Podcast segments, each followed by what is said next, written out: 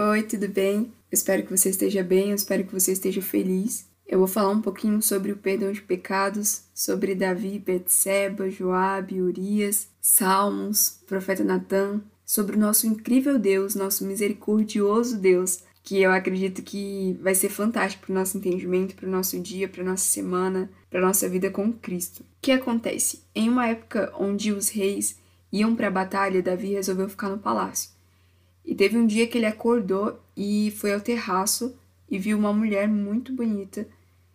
E ele pediu para que seus súditos, seus súditos, desculpa, visse quem era. E aí nesse momento que ele descobriu quem era a mulher, trouxeram a resposta para ele, falaram: "Olha, ela é Betseba, filha de Eliam, mulher de Urias. E ele não se importou muito. Na verdade, os versículos só falam que logo depois ele se deitou com ela. Ela voltou para casa e depois ela mandou um recado para Davi dizendo que estava grávida. E aí nesse momento que Davi descobre que ela tá grávida, ele pede para que ele envie ao palácio Urias. Quando Urias chega, ele tenta convencer Urias a voltar para casa, a se deitar com sua mulher, a ter um dia tranquilo. E Urias ele tem um coração muito fiel à, à batalha, fiel àquele momento. E ele diz bem assim: Juro por teu nome e por tua vida que não farei uma coisa dessas. Então, tudo aquilo que Davi estava tentando convencer ele de fazer, ele falou: Não, olha, não vou fazer. E ele falou: Ok, então fica mais um dia que aí amanhã você vai e eu envio você para Joabe.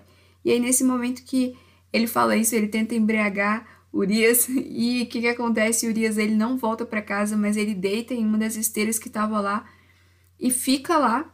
E, ele, e Davi entende que ele realmente não vai para casa, ele não vai aceitar com sua mulher.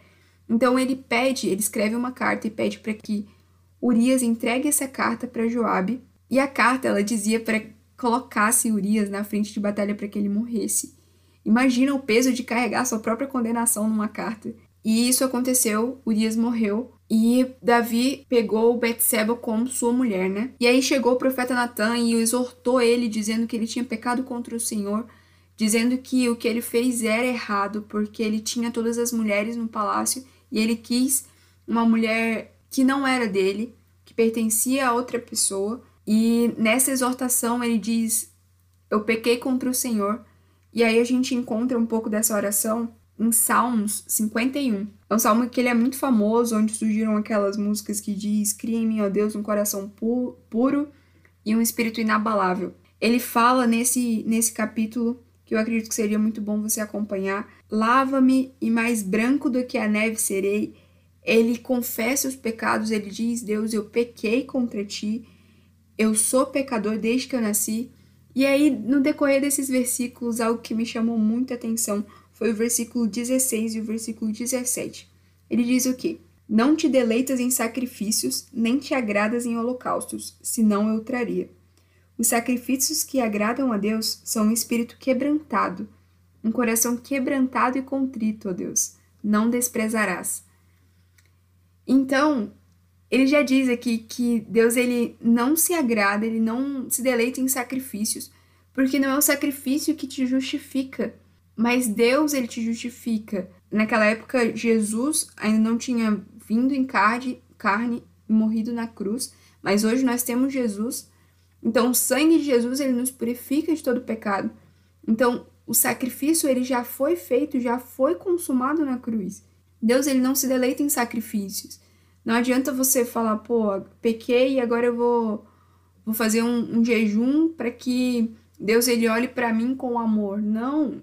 Primeiro que Deus, ele já olha para você com amor, né? Segundo que ele vai olhar para você e ele quer ver um espírito quebrantado. Ele quer ver, um coração quebrantado, um coração contrito. O que é um coração contrito? É um coração que é arrependido, que se arrepende do que fez. Então, ele quer que você reconheça o seu pecado, aqueles pecados mais obscuros, sabe? Ou aqueles pecados mais simples, que a gente se diz ser simples, sabe? Que eu acredito que tudo que desagrada a Deus não é simples. O que eu quero dizer para você é que Deus ele se agrada de um espírito quebrantado. Deus ele se agrada quando você confessa seu pecado e reconhece que errou e reconhece que só ele pode te salvar, reconhece que só ele pode te fazer limpo. Só ele pode te purificar, colocar um coração puro, um espírito inabalável, só ele pode te reconstruir, sabe? Então, sabendo dessa verdade, eu quero orar por você. Amém, Jesus? Eu oro agora, Pai, para que o Espírito Santo, Deus, venha trazer à tona, Pai, aquele pecado que não foi confessado, Deus. Eu oro para que tu crie em nós um coração puro, Pai. Tu cria em nós, Deus, o senso de arrependimento, Deus, o coração quebrantado, Deus, o coração contrito, o espírito quebrantado, Deus. Eu oro para que a gente tenha essa verdade no nosso coração. Tu já morreu na cruz, só pelo teu sangue nós podemos ser justificados, podemos ser limpos, ó Deus. Que venhamos ter essa verdade no nosso coração, independente do pecado que venhamos a cometer.